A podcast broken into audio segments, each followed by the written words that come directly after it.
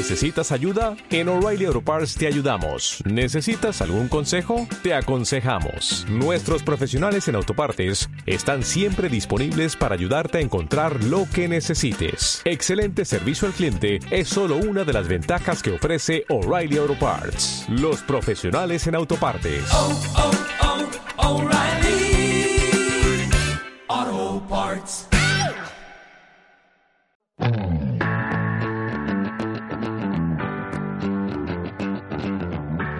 Gestión del patrimonio en cierre de mercados. CaixaBank patrocina este espacio. Gestión del patrimonio con Gonzalo Lardíez, gestor de AIG Banca Privada. Gonzalo, hola, buenas tardes. ¿Qué tal? Buenas tardes. Y con Álvaro San Martín, gestor de Alinea Global. Álvaro, muy buenas tardes. Buenas tardes, Fernando. Bueno, Gonzalo, hemos cerrado buen mes de febrero y empezamos con los ánimos, eh, no sé si intactos o no. Me imagino que buena parte de algunos asuntos como la guerra comercial, la pausa en la subida de tipos de interés ya está en buena parte descontado por el mercado, pero la verdad es que las sensaciones son muy diferentes a las de hace unas semanas cuando seguíamos dándole vueltas al tema de la recesión. No, la impresión un poco generalizada es que lo peor ha empezado a dejarse atrás, aunque los riesgos siguen latentes. Bueno, lo que hemos tenido en principio de año es, eh, como el dicho este que se suele decir, que el mercado baja por el ascensor y sube por las escaleras. Entonces la caída que tuvimos durante el mes de diciembre la hemos recuperado con fuerza, pero hemos tardado dos meses. Eh, queda un poco atrás la pesadilla del mes de diciembre, de incertidumbres y todo lo que rodeó aquello extraño de las últimas eh, semanas de, del año y estamos en un punto más neutral. Eh, el acuerdo comercial ahí sigue. A principios de noviembre, después de la reunión del G20, se dieron 90 días que vencían a finales de, de, febrero. Hemos llegado a finales de febrero y un poco más. Ahora hay un documento de 150 páginas a punto de firmar en, a mitad de marzo. Y de momento ahí seguimos, por lo menos la tensión no va más. Luego está lo de Corea, el tema de Venezuela, que de momento sigue ahí dormido, pero que no está cerrado. Y aparte de la geopolítica, pues eh, parece que datos macro siguen saliendo positivos. Eh, presentación de resultados ha habido un poco de todo, pero en general eh, tono positivo, con algunas excepciones, con lo cual pues eh, se neutraliza lo negativo de la última parte del año pasado, que fue bastante importante, y, y volvemos a un escenario pues bastante más, más neutral. Lo que sí que ha cambiado es el, y para mí es importante, es el discurso de, de la Fed, que de momento es solo el discurso. ya veremos qué sucede en meses venideros, porque desde luego si el mercado sigue fuerte, pues todos esos riesgos que se estaban descontando para modular el discurso, pues habrán desaparecido. Y había previstas dos subidas de tipos o tres, o dependiendo de cómo vaya el mercado, pues hay unas previsiones u otras, pero el, escenario de subida de tipos eh, era para este año de dos o tres eh, subidas adicionales. Se frenó un poco por la incertidumbre del mercado y de momento, pues eh, en algún momento creo que en próximas semanas la, la FED tendrá que, volver a hablar, a ver cuál es el discurso. Sí, la verdad es que estoy bastante de acuerdo con Gonzalo, como casi siempre. Eh, yo creo que el mercado descontó un escenario, en mi opinión, demasiado negativo. Yo toda la última parte del año pasado, incluso las primeras semanas de este año, a pesar con los mercados ya recuperando, pues todo el mundo hablando que si fin de ciclo, que si signos evidentes de desaceleración por todos los lados, que si esto ya fatal toda la macro y bueno, pues yo creo que pues no era tan así. O sea, no es que no haya problemas, como habéis citado, por supuesto que hay riesgos, como siempre, pero lo que llevo diciendo ya desde hace un tiempo, yo creo que los fundamentos macro de la economía global son positivos y que cuando eso es así, pues hay veces que pasan factores temporales que te que te estropean algunos datos. Hemos hablado varias veces de lo que ha pasado con la producción industrial en Europa y en particular en Alemania con toda la debilidad del sector industrial. La cuestión es que eso no es, no es no, lo más probable es que no sea una debilidad estructural, sino que se deba a factores temporales, ¿no? Y de hecho hoy, por ejemplo, han salido dos, dos informaciones, por ejemplo, respecto a Alemania aparentemente muy contradictorias, ¿no? Te ves el PMI manufacturero alemán y dices, Dios mío, qué horror la economía alemana. Y sin embargo ves un, los datos de creación de empleo, de caída del paro y de creación de vacantes por parte de las empresas alemanas que están en niveles récord las vacantes, en niveles récord de por bajo el paro y en crecimientos muy sólidos del empleo y tienes otra opinión muy diferente de la economía alemana. ¿Cuál es la que vale? Pues hombre, sinceramente, yo creo que vale más lo segundo, ¿no? Hay que recordar que la producción industrial no es el principal componente del PIB. Creo que es verdad que en Alemania pesa más que en otros países, pero estamos hablando de que puede pesar entre el 25 y el 30% del PIB como máximo eh, en Alemania. El otro 70% son otras cosas, en particular el sector servicios, ¿no? La semana que viene conoceremos el PMI de servicios en Europa y en Alemania. Probablemente ya veréis cómo saldrá bastante mejor que el industrial. Pero el mercado de trabajo resume todo lo que pasa en una economía. Es el 100% de la economía por el lado del empleo. Y cuando eso va bien es difícil que la economía vaya mal, ¿no? Entonces, yo sinceramente creo que por el lado, digamos, en el ejercicio inicial que yo hago como inversor de, ver por dónde va la macro, yo sigo pensando que hay razones para ser eh, relativamente positivo, ¿no? Porque además algunos de los riesgos que citabais, pues yo creo que están yendo a mejor. De nuevo, yo me remito a lo que, la que lo decíamos hace cuatro o cinco meses, que parecía que había una guerra comercial inminente. Acordaos que se hablaba de que Trump iba a subir casi seguro ya inevitablemente los aranceles al 25%, a 200 y pico billón, bueno, todas estas cosas, ¿no? Y ahora mismo están ya, en, fin, eh, como decía Gonzalo, acordando un documento, ¿no? Y, yo creo que la siguiente noticia que será eh, será el anuncio de una fecha de cumbre entre entre los dos presidentes, entre Trump y Xi Jinping, ¿no? Yo creo que eso va bien y que hay una probabilidad alta de que se llegue a un acuerdo, entre otras cosas porque Trump será otras cosas, pero tan tonto, tan tonto no es. Tenemos elecciones el año que viene y sabe que no le conviene ya meter mucho lío aquí. Se va a poder marcar una buena victoria política, yo creo, porque el acuerdo, al menos sobre el papel, tendrá buena pinta para Estados Unidos y bueno, yo creo que eso es un riesgo importante que nos vamos a quitar o al menos dejarlo de lado.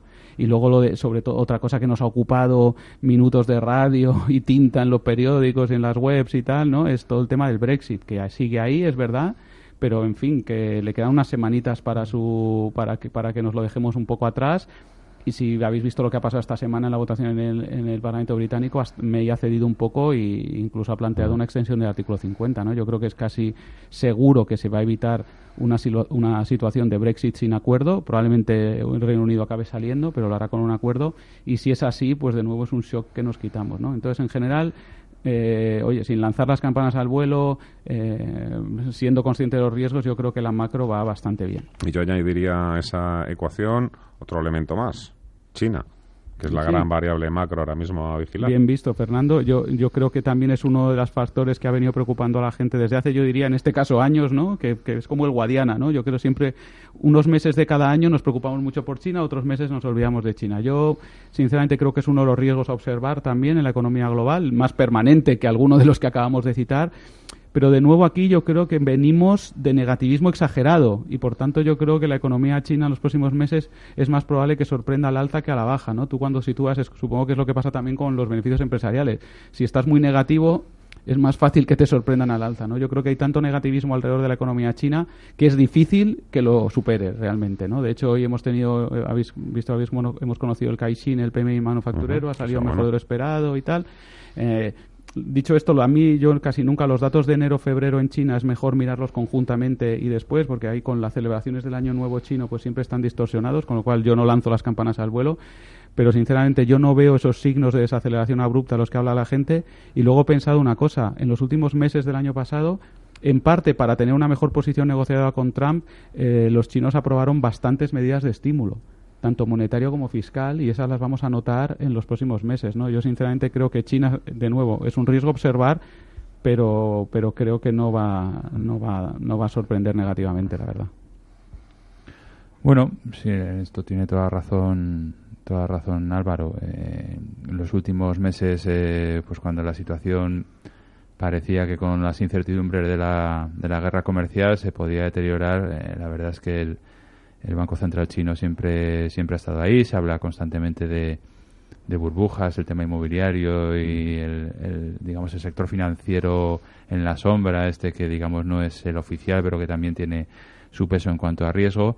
Y la verdad es que las dudas están siempre ahí. También el, el hermetismo que rodea o que suele rodear siempre a la, a la economía china, pues hace que, que muchas veces se, se retroalimenten las, las dudas pues precisamente por, por la ausencia muchas veces de datos. Pero sí que es cierto que las políticas de estímulo están allí. Eh, en cuanto a desequilibrios, aquí el que esté libre de culpa que tire la primera piedra porque, porque bueno, los estímulos de Japón ya están, como hemos dicho muchas veces, mucho más allá. China no deja de ser eh, una economía acreedora en muchos eh, aspectos a nivel global y eso que es China es lo contrario en Estados Unidos, pero unos tienen el dólar y otros no. Entonces, bueno, eh, Europa en cuanto a relación con el exterior es parece que la zona más equilibrada, pero aquí la política pues eh, tampoco da demasiado asiento. Entonces, bueno. Esta noticia que hemos conocido de que Morgan Stanley va a aumentar también la ponderación de acciones chinas en sus índices mundiales, MSCI mundial, es una buena noticia. Las bolsas chinas han, han subido bastante, pero también hay gente que dice, madre mía, ¿cuánto va a ponderar? ¿20% China en un MSCI? ¿Un quinto? Bueno, sí, a ver si van a entrar empresas que son auténticas bombas de relojería. Ya sabéis que, bueno, que hay gente que también Bueno, al fin y al tiene cabo... sus dudas y... Al fin y al cabo es darle representatividad del- al peso que tiene en la economía global. Hace, hace cuan- creo que fue hace un par de años cuando se incorporó el yuan a los derechos especiales de giro del FMI, realmente era algo de cajón porque estaba fuera y es una, la economía, dependiendo de donde miremos, eh, más representativa a nivel global, por lo menos desde el punto de vista eh, nominal. Entonces, lógicamente, pues eh, esto tiene más, más representatividad. Eh, sucede un poco algo parecido a los índices. Aquellos sectores que o aquellas empresas que lo van haciendo bien van comiendo terreno a aquellas que no lo hacen que no lo hacen tanto. Entonces, lógicamente, la evolución que ha tenido China en los últimos años, eh, pues en comparación con otras eh, economías desarrolladas, en algunas, el caso, por ejemplo, de Italia, que lleva pues en un PIB, eh, corrígeme Álvaro, pero que prácticamente en los últimos años eh, pues escasamente se ha mantenido, pues lógicamente si hay gente que lo hace mejor, eh, te adelanta por arriba y por abajo y por todos lados. Entonces con China pasa algo parecido. El peso que tiene la economía cada vez es mayor, sus empresas son más importantes. Hace unos días veía un gráfico de, de los 10 mayores entidades financieras a nivel global, lo que era la situación hace 15 o 20 años, con, pues, con bancos europeos, bancos americanos y demás, y hoy en día los cuatro principales bancos a nivel global son chinos. Entonces, pues eh, lógicamente, pues es darle reflejo a una realidad que, que es la que es. La bolsa estaba descontando lo peor, ahora está rectificando, reajustándose. ¿Tú crees que es un buen momento ahora mismo con bolsas en máximos y con Wall Street que ha recuperado un 20% de los mínimos relativos de noviembre y diciembre? ¿Es un buen momento para subir a un mayor riesgo? Yo creo que los extremos en general nunca son un buen momento para tomar decisiones, ni los extremos de negativismo, como el que tuvimos en, en Navidades, ni un poco, no a la misma velocidad, pero sí que es verdad que llevamos eh, ocho semanas muy, muy intensas. Eh, dejarnos llevar por los acontecimientos muchas veces no es, no es la mejor estrategia. Y lo que hemos comentado en tantas ocasiones, si algo se adapta a nuestro perfil de riesgo, pues eh, quizás las oportunidades de negatividad son para aprovecharlas. Y a lo mejor la euforia es para bajar ese nivel de riesgo, pero tomar decisiones única y exclusivamente por eh, momentos de euforia o de pánico, pues a lo mejor en no demasiado tiempo las cosas se neutralizan, no va en nada peor, pero se neutralizan y al final pues tomamos, tomamos una decisión errónea. Es lo que comentábamos antes, estamos exactamente en la misma situación en cuanto a índices a nivel general que estábamos a principio de diciembre. Si por el camino nos hemos dejado llevar por el pesimismo, pues eh, hubiésemos vendido en el peor momento y a lo mejor ahora comentario que se hacía hace unos eh, hace unos días que leí que en el al 2400 2500 nadie quería el SP Eso es. y al 2700 parece que es oportunidad de compra. Ahí, ahí. Al fin y al cabo son sentimientos del mercado y, y muchas veces no son nuestro aliado, sino a lo mejor nuestro peor enemigo. Y, y hay que mantener, creo que la cabeza fría, pues tanto en los buenos como en los mamo- malos momentos y ser consecuente con, con nuestro perfil claro de inversión, no el que tenemos según las circunstancias. Vamos a ver también si los inversores quieren un SP500 a 2800. A lo mejor ahí también empiezan a aparecer órdenes de, de venta. Bueno, eh, Las maquinitas ya lo tienen ahí como un poco... Sí, bueno, las rupturas de niveles y esto pues salta, no sé si cosas- stop loss o lo que sea. Sí. Al fin y al cabo, eh, eso define el corto plazo, pero no marca, Sí, la, sí. No marca Mm. la tendencia. Antes que ha tocado también eh, el tema por encima, Álvaro, eh, yo os lo lanzo. Te tenía preguntas preparadas en las que me iban a, a llevar me iba a llevar muchos capones porque se iba a plantear cómo puede subir la bolsa si lo que no está, nos está pasando. ¿Puede subir las bolsas con peores resultados empresariales? Esto es lo que se descuenta a futuro. Eh, lo que hemos dicho en muchas ocasiones. En, en la última parte del año, pues hubo una parte del mercado que tenía muchísimas dudas en cuanto a la salud del sistema financiero, la parte del crédito, el crédito cayó fuerte y, y entraron dudas en una parte del mercado y se descontó un escenario negativo y por eso pues hubo una parte del mercado, una parte de inversores, sistemas, como lo queramos llamar, El, que, el tema está en que las cotizaciones cayeron porque había una parte del mercado que estaba descontando un escenario más negativo a, a medio plazo.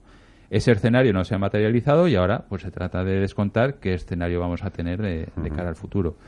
Eh, un ejemplo lo hemos visto esta semana. Eh, recordad que hace unos. Eh, la anterior presentación de resultados, Viscofan, por ejemplo, dio muy malos resultados con Profit Warning y, demás. Y hoy, pues estamos en la situación contraria. No son excepcionalmente buenos, pero no son tan negativos como se descontó hace, hace tres meses.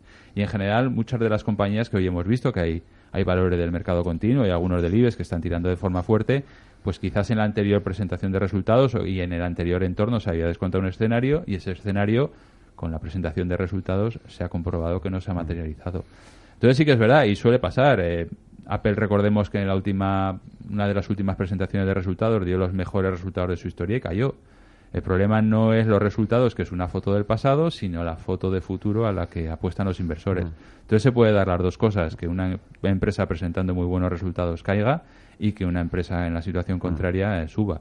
Esto es descontar a, futuro qué qué es lo que esperan los, los inversores del mercado en general y de las compañías en particular. Apple, no sé si fue un error o, o no, pero dijo que ya no iba a dar datos de las ventas reales ¿no? que tenía de iPhones, que era un poco la gente que dijo, bueno, pues ya ha llegado ya a su techo. ya Ha habido 20, 30 profit warnings a lo largo de esta temporada de resultados, pero se han sido como muy localizados. Bueno, ha hecho daño a, a la empresa de turno y seguramente al sector, pero no han provocado ese tsunami que en principio al inicio de la temporada de resultados nos decían los profit warnings van a ser el auténtico azote en estos primeros Bueno, Profit meses. Warning hizo Apple el primer día el segundo día del año. Luego bajó las estimaciones y como se suele hacer, baja las estimaciones para que cuando luego lleguen los resultados pues sean un poco mejor. Son peores de lo que eran hace tres meses, pero mejores de lo que decías hace un mes. Esto muchas veces eh, pasa en las, en las compañías.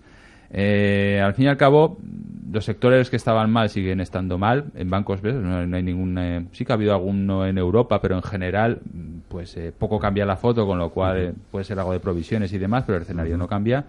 Y quizás hay dudas en aquellas compañías más ligadas a ciclo, las típicas compañías cíclicas, autos y demás, donde sí que había algo más de dudas, pues eh, para testar un poco la salud global de, de la economía. Allí quizás el efecto fue meses atrás, en la última parte del año pasado, y a la presentación de resultados, pues un poco ha cumplido con, con el guion que, que en general se esperaba de Bueno, a no le ha ido mal esta semana. Bueno, eh, la pasada le fue mejor, esta no tanto. la pasada hubo ahí, pues, eh, no sé si se filtró. Muy raro todo, ¿verdad? Suena raro, ¿no? Bueno, eh, hubo intentos por lo el visto. proceder de la banca tampoco ha sido el más El proceder parece, no sé. el proceder parece hostil. Eh, El pretender que te abran los libros con, con una intención hostil es complicado. Aparte que están con el pleno proceso de fusión, con lo cual esta, una operación hostil tiene que ser muy clara y muy directa y no una, a medias tintas. Y era un poco nadar, guardar la ropa, sí, pero no, y al final pues eh, todo eso ha quedado en caldo de borrajas y bueno, Álvaro, ¿qué tal no va a ir con Bateman en el Banco Central Europeo, como presidente del Banco Central Europeo? Bueno, de momento yo creo que lo, lo que ha salido esta semana es que probablemente se quede como presidente del Bundesbank, ¿no? Que ya es Ha como el renovado. primer, ha renovado y Mm. tal, que, que bueno. A mí la verdad es que cada vez me da menos, menos miedo Weidmann, ¿no? no Me parece mucho más razonable que otros alemanes que ya cuyo nombre a mí ya se me ha olvidado, Axel Weber y algunos de estos de antes que sí que eran como, en fin, un poco obstrusos. Está claro que él es de la rama hockey y, y, bueno, pues subirá los tipos antes que otros, pero, pero bueno, a mí me parece, me parece razonablemente prudente. Yo creo que un poco siguiendo lo que decía al principio Gonzalo, yo creo que una de las cosas también que han vuelto a demostrar los bancos centrales es que no van a ser un obstáculo en esta recuperación, ¿no? O sea, en cuanto ha habido un poco de volatilidad y la gente se ha puesto un poco nerviosa, hay un par de datos macro no salieron tan bien, pues la FED ha parado tipos y en, y en fin, el BCE se ha puesto también súper acomodaticio, como decimos los economistas, ¿no? Entonces, yo creo que otra lección que hemos aprendido es que los bancos centrales no van a matar esta recuperación. Lo cual no quiere decir que no se vaya a morir nunca, ¿no? Yo lo que creo es que que y ya otra sabéis, lección es que Donald Trump es el que maneja el mercado. y Donald Trump, al menos otra lección es que le sigue importando muchísimo el mercado, porque siempre, creo que, no me acuerdo dónde, cuán- en qué último esto, no, no pudo evitar eh, referirse a que otra vez el S&P estaba muy cerca de máximos y que eso es fenomenal y... Y el Dow Jones dijo que con el Intenta manejar el petróleo también. en el poder estaría Ah, no, pues sí. 10.000 puntos por debajo. Está Bueno, claro que le importa, pero bueno, oye, Hombre, otra put, otra put que tiene el mercado, ¿no? O sea, que, que está claro, yo, yo de nuevo me vuelvo a lo que os decía antes, ¿no? Que yo creo que Trump ahora, eh, pensando en las elecciones del año que viene, va a ir con mucho más tiento eh, a la hora de generar ruidos, ¿no? Otra cosa es lo que pueda evitar, porque si la persona tiende al ruido, pues a lo mejor no lo evita todo, ¿no? Pero, pero yo creo que va a ser más prudente. Y luego en cuanto a... Porque es verdad que siempre parece... Yo estoy aquí como optimista con la macro y tal, pero es verdad que, claro, como decía Gonzalo, no es lo mismo el S&P a 2.300 que a 2.800. A 2.800 a mí me parece que ya está reflejando un escenario optimista con la macro, incluso más optimista que el mío, no porque yo me espere una desaceleración abrupta, sino porque yo creo que lo que se nos sigue olvidando, y ya vuelvo a mi cantinela de siempre, y ya lo siento, es que no se puede crecer siempre por encima del potencial y reducir el paro hasta cero o cifras negativas. Eso sí que es físicamente imposible y, y yo no sé si os estáis fijando y todavía la gente no habla de ello, pero los salarios cada vez están creciendo más rápidamente, lo cual es buena noticia, pero lo que te está demostrando es que la economía está llegando a sus límites de capacidad, ¿no? Y yo mucho me temo que en la segunda parte del año, bueno, mucho me temo, creo que lo razonable es esperar que en la segunda parte del año pues tanto la inflación como los salarios, los salarios incluso antes, pues empiecen a dar señales más positivas y eso obviamente tiene implicaciones. Aún así, eh, estos días creo que también se ha publicado esa encuesta semestral que hace, no recuerdo ahora mismo Mm. bien el nombre, la National Association of Business and Economics, de esto que Sí. encuesta a, El NAB, sí, sí. a los economistas y les pregunta ¿Cuándo esperan recesión, no? Tres cuartos de ellos esperan En recesión en 2021. 2021. ¿Tú qué vas a contestar cuando te manden la encuesta? Por cierto, que la vamos a incluir en las Yo te voy a, te voy a de responder de mercado. dos maneras. En 2016 también salió el sí. 70 y no sé cuántos por ciento se esperaba de 75%. recesión en 2018. Con lo cual esto es una piedra a los economistas que señor. siempre cuando llevas unos años de expansión, pues oye, dices, bueno, pues dentro de dos años más o menos. O sea, te quiero decir que esas previsiones como que no somos muy buenos los Esto economistas. es como ¿no? lo del mercado y el 10%, ¿no? Exacto, básicamente. bolsa. Exacto. ¿Cuánto va a subir la bolsa? 10%. Pues un 10%. Pues esto, los, los economistas como un poco así, ¿no? Perdonad un poco la informalidad, algún amigo mío pues luego me pegará, me mandará algo diciendo que tal, pero bueno, es la verdad. Y luego lo segundo es que yo creo que lo importante para el mercado es son dos cosas. Una, cómo de gorda puede ser esa recesión, que yo, insisto, no veo grandes desequilibrios que nos lleven a una situación ni mínimamente parecida a la que ahora estamos viviendo, con lo cual una cosa es tener una recesión cíclica normal y otra cosa es tener pues el fin del mundo, y yo creo que yo no veo el fin del mundo. Y pero luego lo segundo, que es importante y más importante para mí, es que nosotros buscamos, mucha gente solo está buscando la recesión, pues diciendo China se va a morir, el endeudamiento corporativo en Estados Unidos no sé cuánto, el Brexit no sé qué, la guerra comercial no sé cuántos. Y yo creo que el fin de muchísimas ciclos expansivos en la historia ha sido el recalentamiento económico, ha sido aumentos de inflación por encima de los objetivos de los bancos centrales y entonces sí, ahí sí que a los bancos centrales ya no, va a poder- ya no van a poder estar apoyando al mercado, ya no van a poder estar apoyando la expansión económica porque empezará a haber tensiones inflacionistas más significativas. Yo creo que esa va a ser la causa de este, del fin de este ciclo. No, no me atrevo a decir, desde luego no lo veo para este año y lo veo muy difícil para el año que viene. Para 2021, mira, sinceramente puede pasar cualquier cosa, pero yo lo que sí que veo más importante y creo que tiene más implicaciones para los inversores es cómo va a llegar ese fin de ciclo. Y para mí ese fin de ciclo va a llegar con presiones inflacionistas y por tanto pues eso implica probablemente que la bolsa americana está cara, pero implica sobre todo que los bonos públicos están carísimos, ¿no? Entonces yo, sobre todo los de largo plazo. En fin, bueno, pues yo creo que esas son cosas a tener en cuenta. Tenemos todos los días cantidad de encuestas, informes, recomendaciones, valoraciones, el famoso consenso del mercado. Aquellos que sospechan que el mercado está manipulado, evidentemente toman la dirección contraria a lo que algunos o algunas firmas recomiendan. ¿Cómo vosotros, Gonzalo, cómo sois capaces de separar el grano de la paja? ¿Eh? ¿A qué hacéis caso? ¿Qué nos creéis? ¿Hay conflictos de intereses? Eh, ¿Realmente hay manipulación? Bueno, el mercado manipulado en renta fija está. O sea, eso, eso está claro. Eh, es el claro ejemplo de mercado manipulado y ya no se esconde nadie de pero manipulado hace por bancos centrales. Sí, o sí, sea, sí. el- los bancos centrales artificialmente han colocado los Sí. tipos de interés en un lugar que no corresponde al equilibrio de eh, riesgo o remuneración del riesgo por las circunstancias que sean y lo mantienen allí. O sea, es el claro ejemplo de mercado manipulado.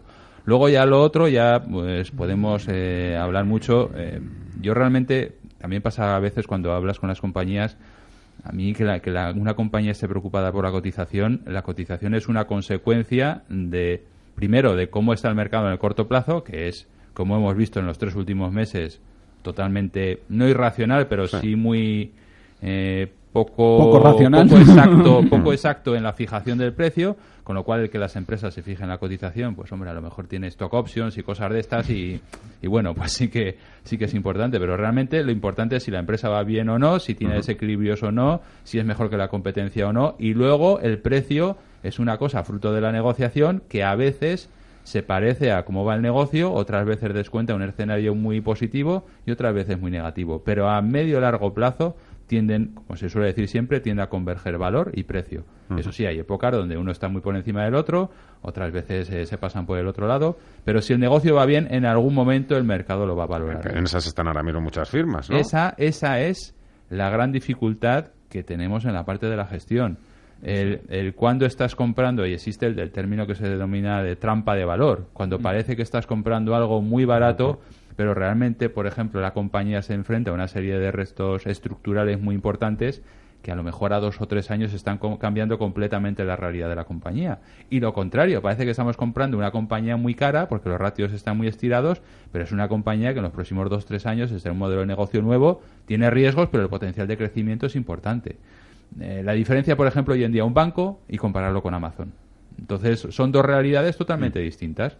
Entonces, eh, realmente lo que se trata es eso, de descontar eh, qué, va, qué va a suceder y esa es la gran dificultad, porque tienes datos, hay demasiados, yo creo que demasiados datos, muy vemos casi todo muy en tiempo real y a veces perdemos un poco la perspectiva de las cosas de medio plazo. Pero bueno, vivimos en el mundo de la inmediatez, de los tweets de Donald Trump y todo eso, y hay que adaptarse al entorno. Hoy en día las cosas en el mercado suceden muy rápido y quizás tenemos un exceso de información que a veces nos, nos hace perder la perspectiva de las cosas a medio plazo. De manera que los bancos podrían no estar tan baratos como refleja su valor sobre precio contable, ni Amazon podría estar tan, tan cara a, 30, a 300 En un tiempo lo O sí, sabremos. o sí. Gonzalo Lardies, gestor de IG Banca Privada Álvaro San Martín de Línea Global. Muchísimas gracias a los dos, como siempre. ¿eh? Gracias Buen a fin de semana, hasta. Gracias, hasta luego. CaixaBank ha patrocinado este espacio.